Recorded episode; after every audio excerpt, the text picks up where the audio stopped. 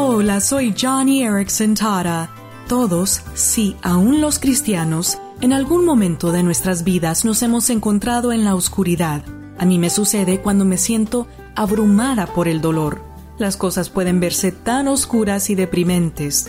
Pero tengo un versículo favorito al que siempre recurro cuando las luces comienzan a apagarse en mi alma.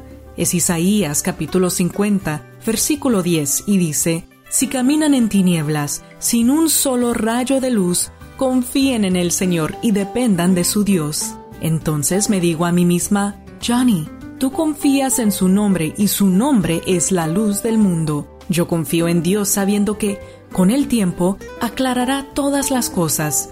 Es cierto que mi dolor crónico no desaparece, pero mi oscuridad se ha convertido en luz. Y lo tuyo también, si tan solo confías en y dependes de Jesús.